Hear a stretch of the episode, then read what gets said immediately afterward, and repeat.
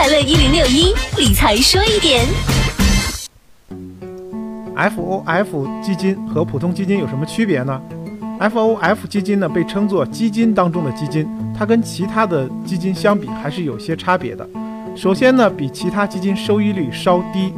尽管推出 F O F 的券商都声称自己的产品有费用省、收益高的特点，由于 F O F 在投资基金中不可能全部投资股票型基金，需要配置一定的货币或债券式基金，收益肯定没有股票基金的收益高，尤其是在牛市当中。基金呢是长期投资产品，今年的收益率虽然无法跟去年相比，但是投资股票型基金的。盈利几率从理论上来讲，还是会高于相对保守的 FOF。从手续费上来讲，FOF 在手续费上跟其他基金不同，在于 FOF 的投资产品是基金，只要是基金有的手续费，它也无法避免。所以刚刚提到的费率，其实是在基金手续费基础上的二次收费。简单说，就是投资 FOF 会付出双重费用。而从投资标的来看，FOF 基金和一般基金最大的区别在于投资标的不同。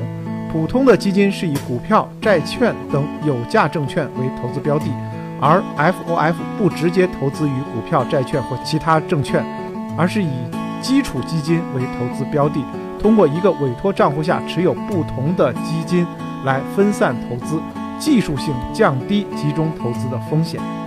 那么接着说投资风险。投资风险是每一个投资者最关心的问题。对于投资新手来讲，面对市场上几千种差别不大的基金，个人挑选的难度和风险都不小。而为了规避风险，总想什么类型的基金都买一点儿。